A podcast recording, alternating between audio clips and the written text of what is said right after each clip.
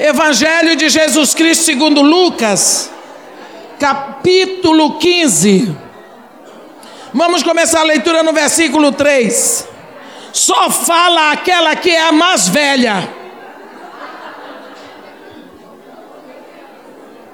Só fala a mais velha aí. Ou a mais gorda.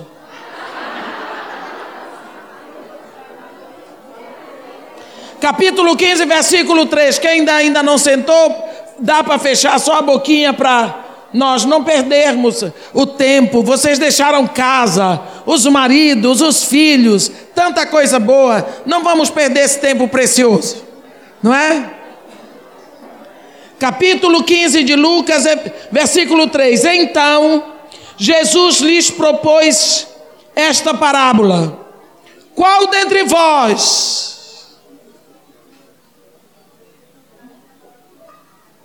Versículo 8. Ou qual é a mulher que, tendo dez dracmas, se perder uma, não acende a candeia, varre a casa e a procura diligentemente até encontrá-la?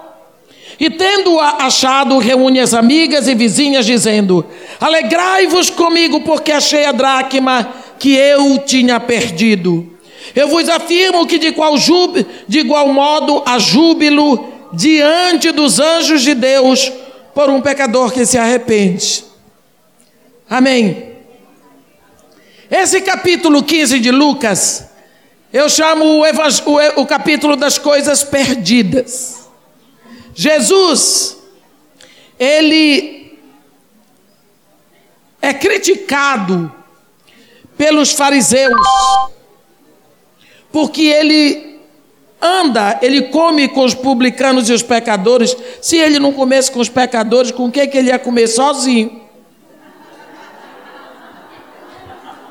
sozinho. Não tinha mais ninguém que não fosse. E quando ele é criticado dessa forma, ele, ele responde do jeito que só esse senhor sabe fazer. Ele dá uma aula sobre o amor de Deus. E uma das coisas que eu gosto aqui é que ele sempre diz que há júbilo diante dos anjos. Às vezes a gente acha que são os anjos que ficam jubilosos, não. O júbilo é diante deles. Então, se diante dos anjos, aonde que está o júbilo? É o próprio Deus que faz a festa. Diante dos anjos. Por um pecador que se arrepende. Mas é algo tremendo aqui, que Jesus fala de uma ovelha perdida. Ovelha, quando se perde, faz um barulho. Ela sai fazendo fofoca.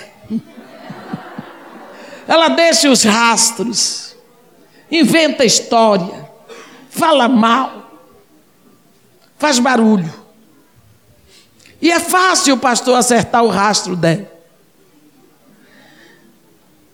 E ele fala também de um filho perdido, um filho pródigo. Só que nesses dois casos ele coloca homem, um pastor, um pai. Mas quando ele vai falar de casa, ele põe uma mulher aqui. E é sobre essa mulher que nós vamos ver. Ele diz que tem uma mulher que ela tem dez dracmas. E quando ela perde uma, ela vai procurar até achar, ela não desiste. Ovelha faz barulho quando se perde. Filho leva coisa, deixa vazio, mostra o rombo que ficou. Mas dracma não faz barulho. Quando uma moedinha cai da sua bolsa, ela pode ficar presa entre as almofadas do sofá, ela sempre vai rolando e se esconde num cantinho lá atrás. Se a casa não for muito bem varrida, você nunca vai descobrir. Acontece que se você botar uma moeda lá no chão da sua casa, todo mundo pode até prestando atenção olhar. Mas daqui que ela fique coberta de poeira, precisa muita poeira todos os dias, porque poeira não se acumula de uma noite para o dia. Essa mulher tinha dez dracmas. Quando notou que tinha perdido uma, ela vou procurar. mas ela tinha consciência que tinha muito tempo que estava perdido, porque ela pegou logo a lâmpada e a vassoura, e não era para voar, não. São as estratégias que ela vai buscar. Então havia duas consciências nesta mulher. Primeiro, a casa está suja, acumulou poeira. Segunda, está escuro, precisa de luz. Nós sabemos que dracma é moeda e moeda é valor. Nós temos o hábito de estabelecer valores dentro da nossa casa como mulheres. Mas às vezes nós vamos negligenciando os valores. E eles vão se escondendo. Eles vão desaparecendo. E às vezes você nem percebe que um dos valores já foi levado. Ensinamos tantas coisas aos nossos filhos quando eles são pequenos. Por favor, muito obrigada, com licença, mamãe, eu posso, a senhora deixa. Eles vão crescendo, por que, que eles têm que ficar mal educados? Por que será que os adolescentes têm que fazer grossura? Eles tinham que ser mais bem educados porque eles cresceram. Nós exigimos boa educação dos nossos filhos pequenos. Eles vão crescendo, tem que ficar grosso, tem que mastigar chiclete de boca aberta. Por que, que os adolescentes têm que ser mal educados? Eles têm a obrigação de ser mais bem educados do que as crianças. Porque agora eles podem pensar melhor. Então, são valores que nós ensinamos dentro da nossa casa e nós não zelamos por eles. Às vezes não estabelecemos regras. O nosso lar não tem lei. Isso não tem lei, lei, cada um faz o que quer. Porque se não tem lei, não há proibição. Porque a lei serve para apontar o que é errado. Se o pastor disser, olha, a partir de amanhã, nenhum homem entra aqui de camisa azul, está proibido camisa azul em homem. Mas é só amanhã. Então, até hoje, o irmão pode ficar à vontade de blusa azul. Amanhã, se o irmão vier de blusa azul, ele está desobedecendo. Porque a partir de amanhã tem uma lei que proíbe, mas hoje não tem proibição para hoje. Então a proibição, a lei, ela traz a consciência do erro, da desobediência. Se não tem lei, não tem desobediência. A Bíblia diz assim: no tempo do juízo não havia juízo, juiz sobre Israel, cada um fazia o que queria. Existem lares assim, que cada um faz o que quer, ou então se cria a lei na hora. O pior é que quando o pai cria uma, a mãe cria uma ao contrário. Fica aquela briga. Pergunta para o seu pai, não pergunta para sua mãe, não pergunta para o seu pai, não pergunta para sua mãe. E pior ainda quando o pai diz: Não, mas eu estou dizendo a você que vai, não se importe sua mãe, não. Deixa que eu resolvo com ela. Cria confusão, não é?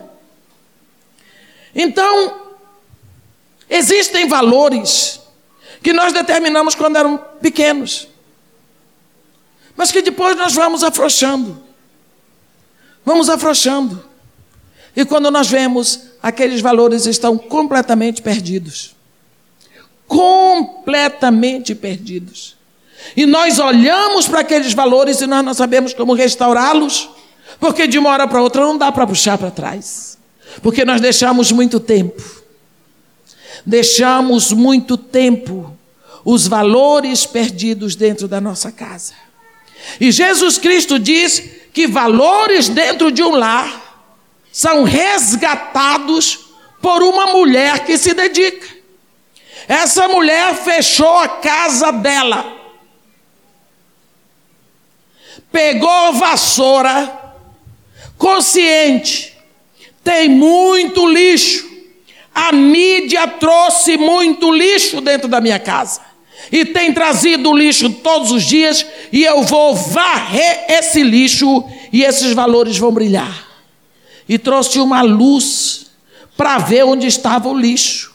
Nós precisamos de ter essa decisão. O filho está com revista imoral dentro de casa. Vai ficar? Ah, mas eu preciso ter paciência. Paciência com quê? O seu filho está desobedecendo e desrespeitando. Não, mas sabe como é que é? Para não castrar, castrar o quê? É. É que a gente tem que ter paciência, minhas irmãs. O sumo sacerdote ali também foi muito paciente. Ele era um, um, um pastor da pós-modernidade. O filho estava fazendo toda a safadeza. Não, meu filho, ministra aí. Você sabe que está errado, né? Mas tem que ter paciência. A juventude. É assim mesmo. Um dia Deus dá jeito. Então Deus pode levar o pai e a mãe, se é Deus que tem que dar o jeito. Para que é pai e mãe? Quando Deus mandou avisar para Samuel, ele disse: diga para ele que é a imoralidade que está aí, que ele mesmo sabe. Deus está dizendo para ele: você sabe, por que é que deixa? Quando os filhos morreram na guerra, a arca foi tomada, ele caiu da cadeira e morreu de morte de maldição, porque ele morreu por asfixia, o pescoço dele quebrou. Por quê? Porque ele sabia do que estava acontecendo e permitiu. Ele tinha até dito: Ei, se você é meu filho, você é meu filho, mas sai. Sai. Porque vocês estão praticando imoralidade. E aqui é a casa do Deus vivo. Sai. Houve uma época que meu filho estava chegando tarde. E eu falei. Aí passei a dormir na porta da entrada da sala. Para pegar. Olha que horas são. Aí ele passou a entrar pela porta de trás, tranquei a de trás, botei o trinco. Um dia sentei, ele chegou e disse: Vem cá. Mamãe, vem aqui li a história de, dele todinho. Do sumo sacerdote Eli, de Rofni e Finéias. Ele disse para ele: olha, o meu nome não é Eli, eu não sou sumo sacerdote. O seu nome não é Rofni nem Finéias. E vou lhe dizer mais uma coisa: eu não vou morrer morto de maldição por causa de você, rapaz.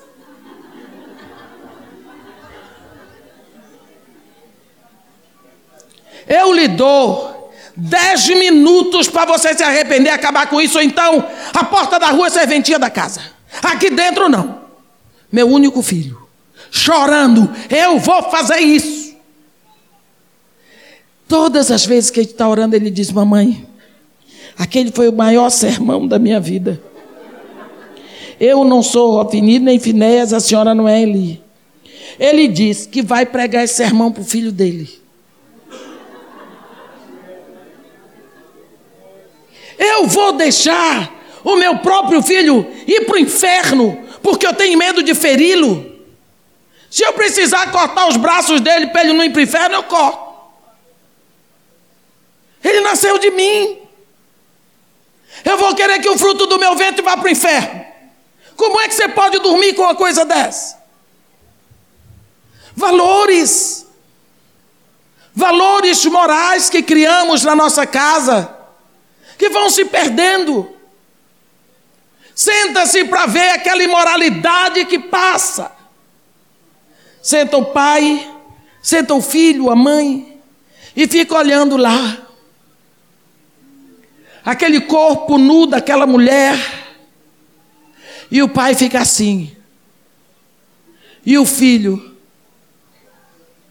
Lá, no tempo do profeta Amós, uma das coisas que Deus condena em Israel é o pai e o filho coabitando com a mesma jovem. A gente diz que é absurdo. Pai e filho é. Hoje em dia, senta o pai, o filho, a filha, o sobrinho, tudo coabitando com a mesma jovem, com o mesmo corpo. Porque estão ali desejando o mesmo corpo. E Jesus disse que se você, ó, pensou aqui, já realizou. É a mesma coisa. Como é que eu posso exigir pureza dos meus filhos e das minhas filhas se eu abro o canal da imoralidade dentro da minha casa? Como é que eu posso exigir verdade nos meus filhos se toca o telefone e eu digo, fala que eu não estou? Eu estou mandando meu filho fi mentir e dizendo para ele que não deve mentir.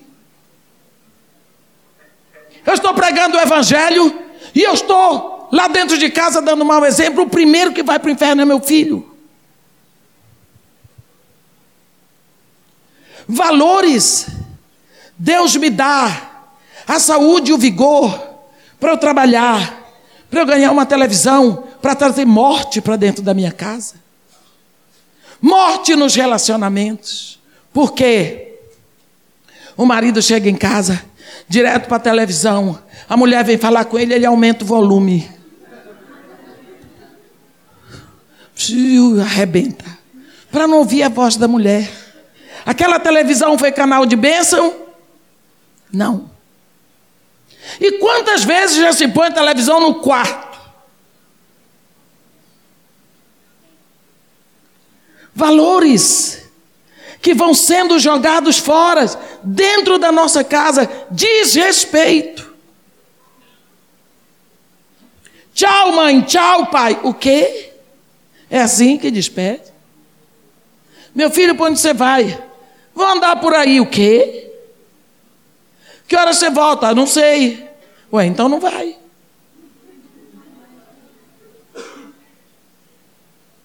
Não sabe onde os filhos andam.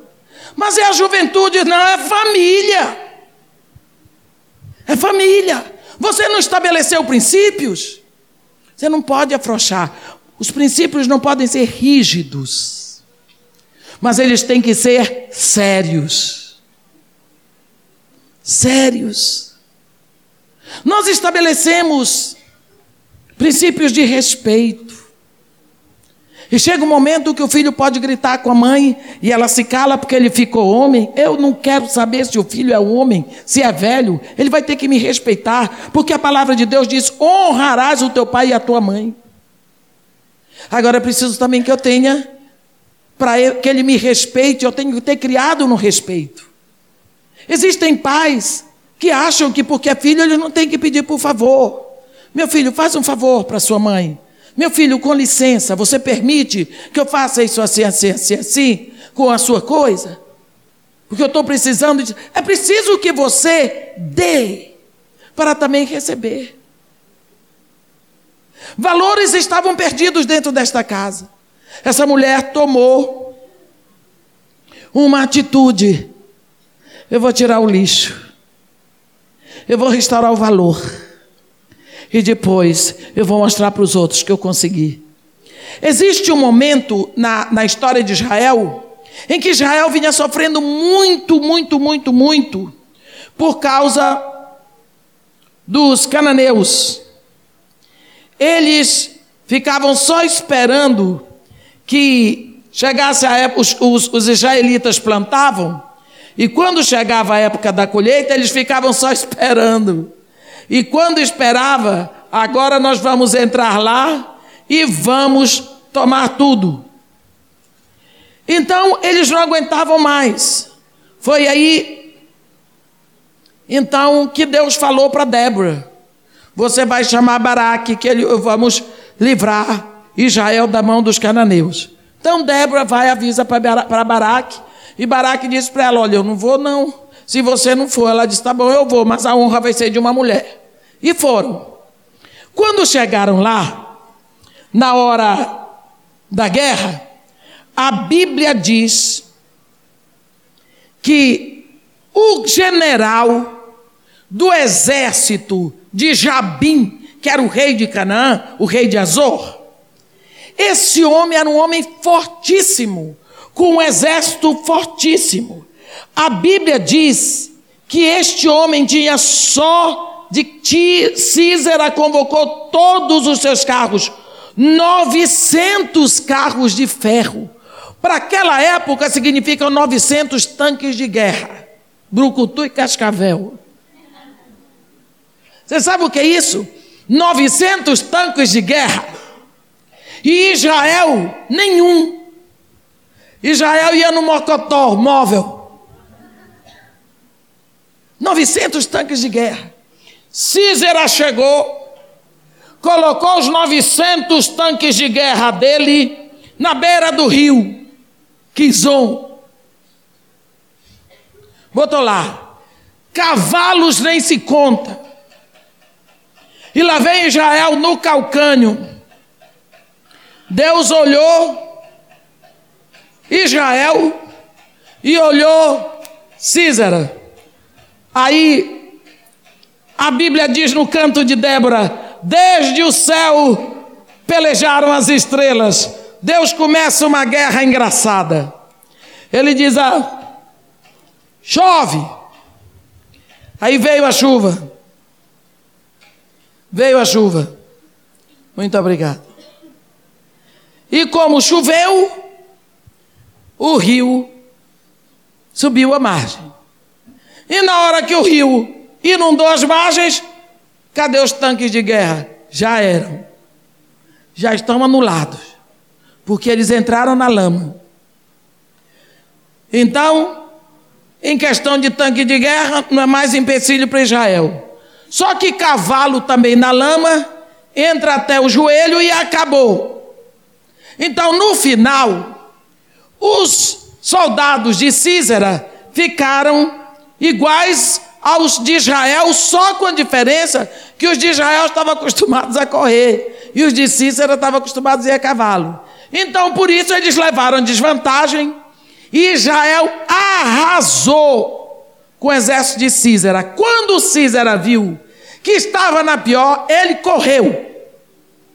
Só que ele foi se esconder num lugar interessante. Era a casa de uma mulher que não aguentava mais com aquilo. Porque ela era casada com um queneu, Eber. O nome dela era Jael. E Jael era um homem sujo. Porque os israelitas tinham gratidão pelos queneus, porque quando eles estavam no deserto, o queneu, que era, era cunhado de Moisés, disse: Eu vou voltar para minha terra. Moisés disse para ele: Não, fica conosco, porque tu conheces o caminho no deserto, tu nos vais guiar no deserto, e Deus usará de bondade para contigo, na mesma bondade que ele usará usar para conosco. E este queneu permaneceu com Israel com Moisés e ajudou. Então, Israel tem um, uma dívida de gratidão com os queneus por causa disso. E por isso, Eber, que era um queneu, imaginou: Israel não vai me mandar embora. Então eu posso ser amigo dos inimigos deles. Então esse queneu, Eber, era amigo de Císera, amigo de Jabim, rei de Razor e apoiava os inimigos de Israel, porque Israel não podia fazer nada contra eles por causa da gratidão. Só que a mulher de Eber não aguentava mais ver aquela injustiça, não aguentava mais ver aquele horror dentro da casa dela, não dava mais. Então, quando Císera correu de Israel, ele foi esconder na casa de Eber. Ele foi esconder lá. E quando Jael viu que ele vinha, ela disse: Entra, entra aqui mesmo. Entra. Ele entrou. Quando ele entrou, ele disse para ela, versículo 19 do capítulo 4 de Juízes. Ele diz para ela assim: Eu acho impressionante esse negócio aqui. Ele diz para ela: Dá-me, peço-te, de beber um pouco de água, porque tenho sede. Ela abriu um odre de leite, deu-lhe de beber e o cobriu. Olha aqui, porque isso é muito importante. Ele pediu água, mas ela não deu água. Ela deu leite. Sabe por quê? Porque água no Oriente significa boas-vindas. Lá no Iraque, a nossa irmã deve estar por aí, quando chega naquele verãozão, você entra em qualquer loja, tem lá um, um pote com um púcaro. É um tipo uma concha. Você pega assim, ó, e não joga fora o resto, bota lá. Às vezes, se a loja é mais chique, eles vêm com uma jarra e um copo. Se forem dez, você bebe, devolve, ele não joga fora, acrescenta água, o outro bebe. Ninguém morre de doença. Só bebe a baba do outro. Por quê? Água é boas-vindas. É boa recepção. Você se lembra, fazendo um parêntese, de Jesus? Quando ele foi convidado para comer na casa de Simão, o fariseu. Jesus chegou lá na casa dele. Simão estava louco para saber se Jesus era profeta ou era falso profeta. Jesus estava dando ibope, né? Aí ele chegou na casa de Simão, Simão o conduziu para a mesa. Ele estava lá na mesa, veio uma mulher da rua, pegou no pé de Jesus, lavava com as lágrimas, chegava com o cabelo e Jesus deixou o pé lá. E Jesus está sabendo o que está acontecendo aqui na cabeça de Simão. E Simão aqui estava razão, está vendo que ele não é profeta? Porque se ele fosse profeta, saberia quem está tocando nele, é uma, é uma pecadora. Aí Jesus olhou para ele e disse: Simão, vou te fazer uma pergunta. E o pé está lá. E a mulher está cuidando do pé de Jesus. Simão, um credor tinha, tinha dois devedores. Um lhe devia 50 denários, outro lhe devia 500. Não tendo ambos com quem lhe pagar, ele perdoou aos dois. A quem dos dois ele amou mais? Simão. Oh, ao que devia 500. Ele pegou Pois é, Simão. Eu entrei na tua casa. Tu não me deste um beijo. Eu gosto disso. Olhe bem, Jesus gosta de ser beijado. Ele não muda. Entrei na tua casa, tu não me deste água. Tu me deste comida, Simão. Isso significa que Simão não o recebeu. Ele não foi bem-vindo, porque não foi dado água para ele, nem para ele beber, nem para lavar os pés, nem as mãos. Foi dado a ele comida. E comida não é boas-vindas, mas água é boas-vindas. Então agora você entende por que é que Císara pediu água e disse para ela: Eu tenho sede, mas ela não deu água. Ela abriu um odre de leite e deu. Toma leite, água eu não te dou. Significa, ele não tinha para onde correr. Porque se ele tivesse para onde correr, ele não tinha entrado. Porque ele ia saber: Eu não sou bem-vindo aqui. Ela deu água e cobriu o homem. Hein? Ela deu leite e cobriu o homem. Aí ele disse para ela: Põe-te à porta da tenda, no versículo 20. E há de ser que se vier alguém e te perguntar, há aqui alguém? Responde, não. Em outras palavras, você vai para a porta da tenda, que é o lugar de autoridade, porque porta é lugar de autoridade, porque quem está à porta permite que saia ou que entre ou impede. Então, porta na Bíblia é lugar de autoridade. E se alguém perguntar, tem alguém aí? Você mente. Você diz que não tem ninguém, está tudo bem aqui, está tudo em paz. Você vai lá para a porta da sua casa e mente a meu respeito. Quantas vezes nós ficamos no lugar de autoridade na nossa casa mentindo a respeito do que tem lá dentro? Irmã, cadê seu filho? Ah, está estudando para vestibular passou a noite na boate, chegou de manhã. E a gente está mentindo. E o mal está instalado lá dentro. E nós estamos mentindo para todo mundo. Sabe por quê? que eu já menti? A gente fica naquela mania da vergonha de dizer o que está acontecendo e mente. Mas quem é o pai da mentira?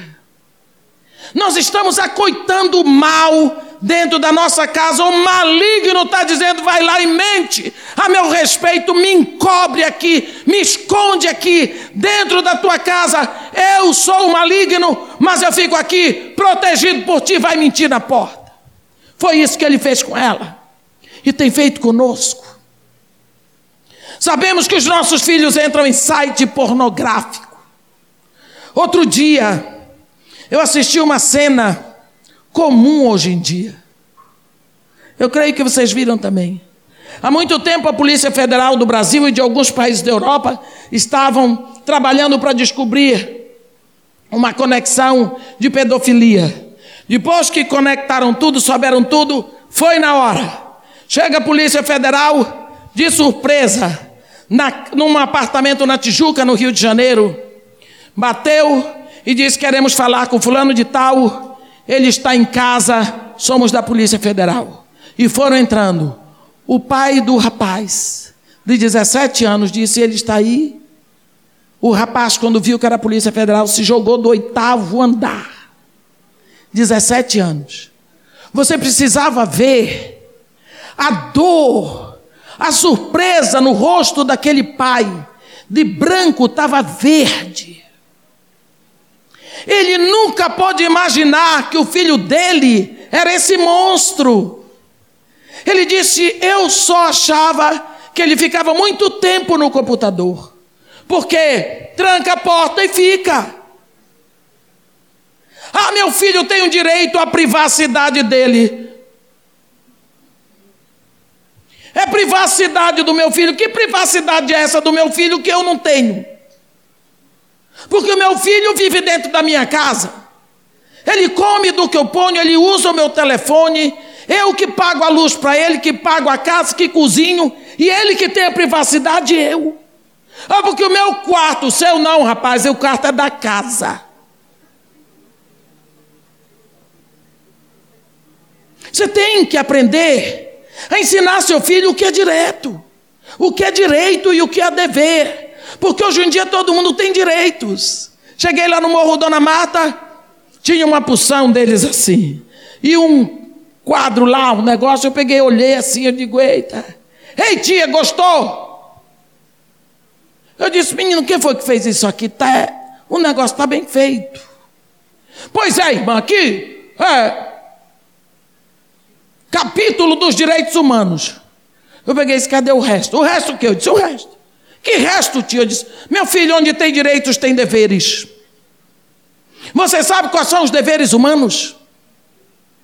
Com a arma do lado, o saquinho de papelote de cocaína. Só tem direitos, não tem deveres. Os nossos filhos têm todos os direitos. Ele já é um adolescente, ele já é um universitário, ele já é um rapaz, tem direitos. Mas só os pais que têm deveres. Os pais não têm mais direitos. A casa deles pode ser invadida a hora que for.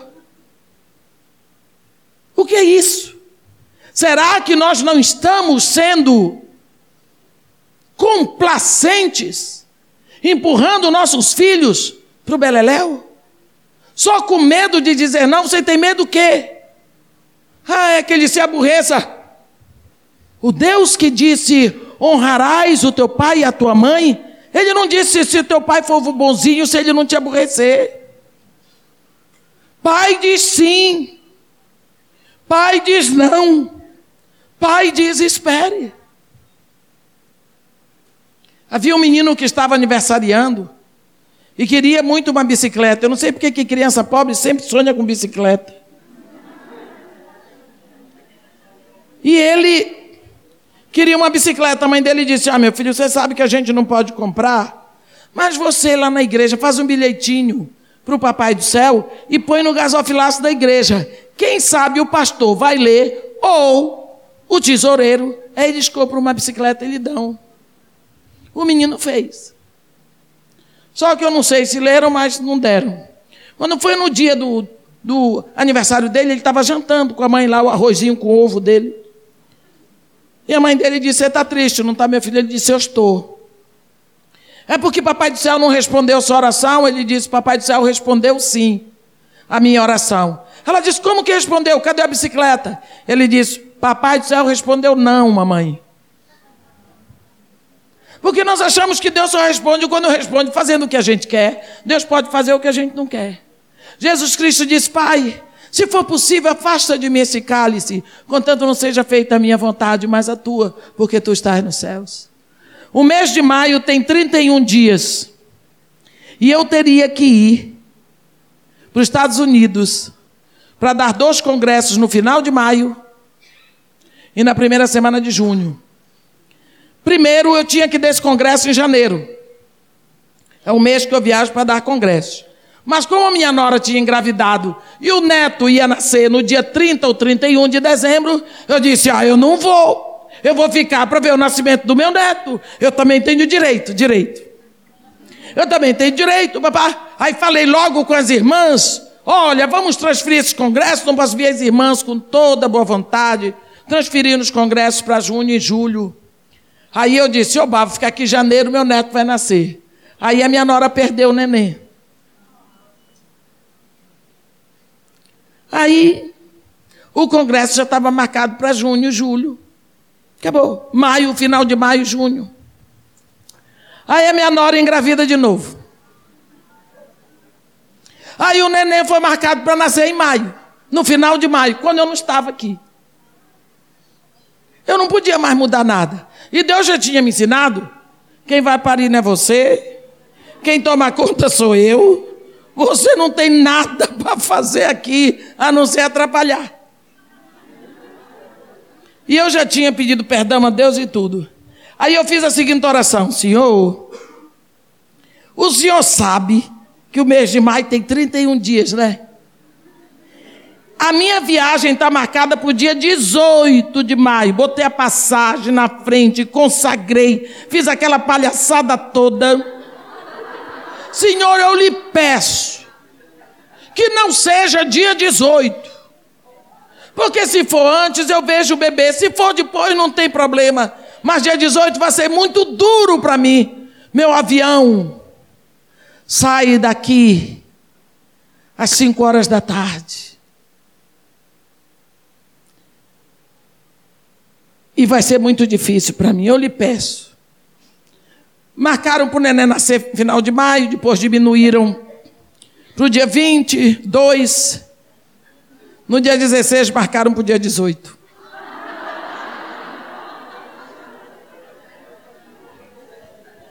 Eu desci para a garagem, junto com a minha nora.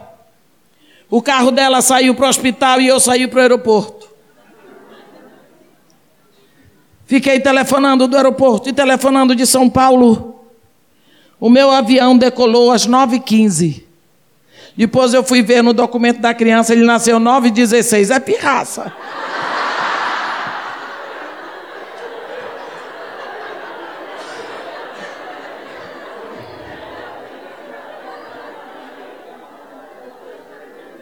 Eu olhei e disse: É assim que o Senhor me trata. Aí eu ouvi uma resposta: mas eu trato. Você acha que Deus existe para fazer o que eu quero? Mas olha, eu é que sou serva de Deus, eu é que existo para fazer a vontade de Deus. O mês tem 31 Deus, mas Deus estabeleceu esse aqui. O menino nasceu, foi uma bênção. Eu não estava aqui. Quando eu fui, eu fui a última pessoa a ver. E tudo bem, está tudo bem. Faltou alguma coisa para a criança, para a mãe, para o pai? Não. O que é que eu ia ficar fazendo aqui? Deus me mostrou que a minha presença não era necessária. Eu fui fazer a coisa onde era necessário.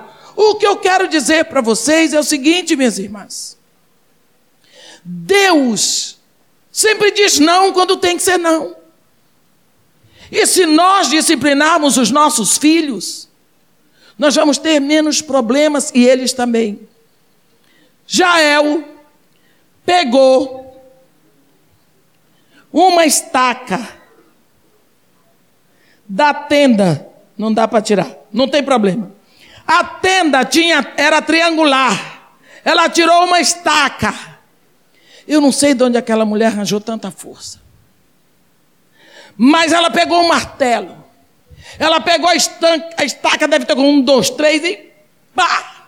Entrou no cabeção do general. E tá, tá, tá. Depois que ela viu que ele. Eu acho que ela era gaúcha.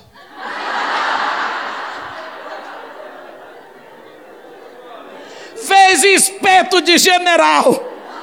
Botou general no espeto. Ficou no chão. Aí ela foi para a porta.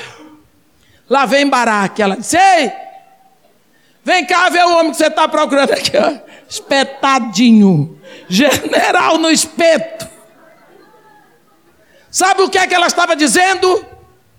Esta casa levantada para encobrir o mal, nunca mais. O mal entra para ser destruído. O mal entra para ser destruído. É preciso que você tome atitudes a respeito dos valores da sua casa. Porque se os valores, segundo Jesus Cristo, não são restaurados através da sua presença, eles não serão restaurados nunca mais. Mãe existe para tomar conta dessas coisas, sim. Como ajudadora idônea, ela tem que estar nessas brechas. Mãe tem direito de olhar guarda-roupa do filho? Sim. De olhar computador de filho? Sim. De olhar embaixo da cama? Sim. Mãe tem direito, sim, de ver o que o filho tem. Porque eu já fui em casa de gente que não acreditava que o filho fumava droga. E a droga estava escondida entre o ar-condicionado e a parede. E se Deus não me mostra aquilo ali, ele ia ficar de santinho até hoje. Drogava a própria avó, fazia chá de lírio de lá, daquela subida do Corcovado. E depois fazia sorvete e dava para pobre da velha. A velha ficava, uh, enquanto, enquanto ele se drogava com os colegas, drogou até a cadela da casa. Ô santinho, os pais diziam: meu filho não usa droga. Porque a mãe médica, o pai engenheiro, ganhavam tanto dinheiro para fazer tudo o que o filho queria e não podiam ver o que o filho tinha dentro de casa. Valores, meus irmãos, são necessários. Quantas vezes você perdeu o valor da comunicação? A Bíblia diz: no princípio era o Verbo, e o Verbo estava com Deus, e o Verbo era Deus, ele estava no princípio com Deus. Todas as coisas foram feitas por intermédio dele, do Verbo. E sem ele nada do que foi feito sem fez, porque a vida estava nele e a vida é a luz dos homens. E quando a luz resplandece nas trevas, as trevas não não não prevalecem. Ora, meus irmãos, verbo é palavra, palavra é comunicação. E sem verbo, frase nenhuma faz sentido. Se eu disser para você, eu ontem caminho do aeroporto. O quê? Eu ontem caminho de aeroporto. Mas o quê? Eu ontem tomei água nos. Ah, sim, porque botei o verbo tomar ou o verbo beber. Sem verbo ninguém comunica. Então, quando Jesus diz isso, ele está dizendo: Eu sou a comunicação, eu sou o verbo de Deus. No princípio era a comunicação, a comunicação estava com Deus, a comunicação era Deus, Todas as coisas foram feitas por meio da palavra, da comunicação, e sem a palavra, sem a comunicação, nada do que foi feito se fez. Mas a Bíblia também diz que a vida está na comunicação, e a vida é a luz dos homens. E quando essa comunicação resplandece nas trevas, as trevas não prevalecem. Como vai o valor da sua comunicação em casa? Todo relacionamento começa com comunicação mas pode terminar por causa de comunicação. O que é que você está comunicando dentro da sua casa? Como é que você está comunicando? Será que você tem os mesmos cuidados que tinha quando queria conquistar o lindo mancebo? Será que você tem cuidado como você comunica coisas para os seus filhos? Hein? Será que você tem esse cuidado na palavra que você vai dizer? Palavra é muito sério, meu irmão. O nosso hoje é formado de muitos ontens. E a nossa mente está povoada de palavras que ouvimos, de rostos que vimos. O que é que você está comunicando? A comunicação positiva ela gera, ela impulsiona você para conquistas positivas. Mas a comunicação negativa, feita através de críticas, de comparações, ela vai gerar, vai impulsionar você para ficar desfalecido. Quando Ana estava naquele problema todo, sofrendo porque Penina não era fácil, a mulher de Elcana, Elcana disse para ela: Ana, por que choras? E por que não comes? E por que estás de coração triste? Oh, como eu gostaria de te dar a alegria que dez filhos te dariam. Aquela palavra, aquela comunicação positiva, oral, verbal, deu a ela um vigor. E ela pôde fazer o que já devia ter feito há muito tempo. Ela subiu ao templo e ela orou e ela fez um voto. E quando ela desceu de lá, ela engravidou e nunca mais ela subiu de mãos vazias, de ventre vazio para Silo. Porque é o efeito da comunicação positiva. Mas a comunicação também, quando ela é negativa, ela destrói. É uma comunicação feita através de comparação. Você fica, passa perto do seu marido, pega na barriga dele e diz: Eita, que meu marido só compra camisa no Ceasa já vem com a melancia. Porque o homem está barrigudo. Então, perto do marido e esta cabeça já teve mais cabelo. Não é melhor passar e dar um beijo?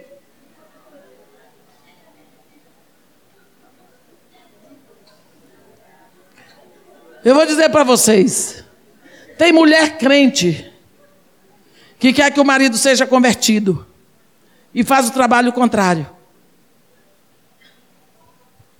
Alô, fulana? É, tudo bem. Uh, mas que bênção, foi mesmo. Ah, lógico que isso tinha que acontecer com seu marido. Um crente. Um homem crente, a família é abençoada. Um homem que é dizimista. Lógico que essas bênçãos todas tinham que vir para sua casa. Oh, mas que bênção, que maravilha, glória a Deus. Só podia acontecer na sua casa, minha filha. Eu também, mas eu estou esperando. O meu dia vai chegar. E o ímpio está lá apagando o telefonema dela. Ela está comparando o marido dela com o marido da outra. Você não deve fazer isso porque o marido que você tem é aquele. É ímpio, mas é o seu marido. É barrigudo, mas é o seu marido. É careca, mas é o seu marido. É brabo, é chato, mas é seu. Segure. Você só tem um. Vai investir nele. Pare de comparar seus filhos com os filhos dos outros. Porque o filho que Deus colocou no seu ventre foi aquele. É aquele que Deus lhe deu, tem famílias que chamam o boletim da criança na hora da mesa. Criança que tem boletim ruim, meus irmãos, já está humilhada na escola, porque professor não gosta de aluno ruim, não. Ele gosta do primeiro aluninho. Inteligente, não dá trabalho, aprende tudo. Aquele menino já está envergonhado diante dos colegas que chamam ele de orelhão. Chega em casa na hora do almoço. Ele é humilhado, o boletim dele. Chame seu filho uma hora, diga para ele: que está acontecendo com você? Não está conseguindo aprender? Vou estudar com você. Esse mês ele tirou cinco. Ô, oh, meu filho, você melhorou, estava com dois. Vai incentivando. A palavra boa refresca o coração. Vai investindo no seu filho. Isso são valores morais. Que às vezes nós pensamos que eles estão perdidos, mas estão tão fáceis de serem restaurados. E isso tudo, valores na casa, eles estão na incumbência da mãe. Obrigada por vocês me ouvirem, mas eu gostaria de pedir a vocês que fizessem uma revisão sobre a comunicação, olhando em considera dando consideração à comunicação não verbal também, porque a comunicação não verbal ela é tão efetiva como a comunicação verbal. Quando você fecha a cara e não diz nada, você está comunicando alguma coisa negativa também. Eu não falei nada, mas comunicou. O silêncio comunica, Salmo 19. Dele não se ouve nenhum som, no entanto, a sua palavra se faz ouvir até o fim da, da terra, diz a Bíblia. Então, minhas irmãs, valores domésticos, valores da família, quando estão perdidos na casa, na família, eles estão ao seu encargo. Procure começar revisando a sua comunicação. O que é que você está dizendo? O que é que você está comunicando? Você está dizendo para o seu marido que ele é importante? Você tem feito um pratinho diferente e diz para ele: Isso é só para você. Você tem posto uma roupa de cama especial e dito: Isso é para você. Você sentiu o cheirinho da toalha? Você tomou banho? Eu botei um cheirinho especial para você. Você sentiu o cheirinho no seu pijama? Eu comprei um cheirinho diferente para você. Seu marido tem que saber que ele é importante, que você não esqueceu dele porque teve filhos. Seu marido tem que saber que ele não foi passado para trás porque vieram filhos. Você tem que fazer alguma coisa especial para ele de vez em quando, para ele saber que ele é importante. Não é? Você está comunicando isso para ele? Você está dizendo para ele, pelo menos uma vez por dia, você liga e diz: Ei, o que é? Ei, só queria ouvir a sua voz.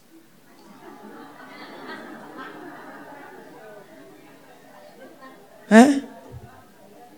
Ele amolece todinho.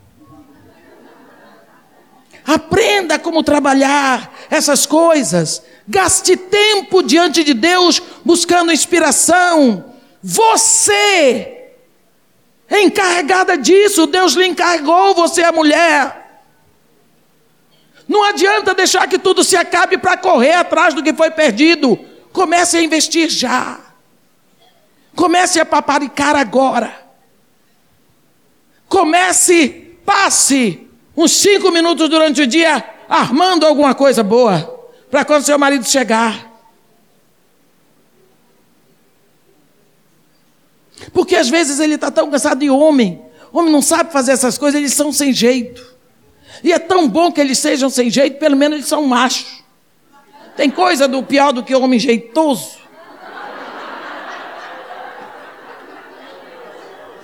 Não é melhor um machão? Machão sem jeito, desajeitado, é coisa linda. Não é? Eu tô velha, mas ainda sou mulher. Ainda sei ver o que é lindo. Não é não? Então, minhas irmãs, eu peço a vocês, estratégia. Essa mulher aqui pegou logo duas estratégias: a lâmpada e a vassoura. São estratégias para descobrir onde está a perda, para restaurar, para encontrar, para se alegrar. A rainha Esther teve outra estratégia: jejum. Outra estratégia. Então você vê a estratégia que Deus deu para Lia: filhos, vê-la fecunda para restaurar o marido. Então cada mulher tem a sua estratégia. Que você encontre as suas. E que Deus nos abençoe e nos guarde. E que faça resplandecer o seu rosto sobre nós. E tenha misericórdia de todos nós. Amém.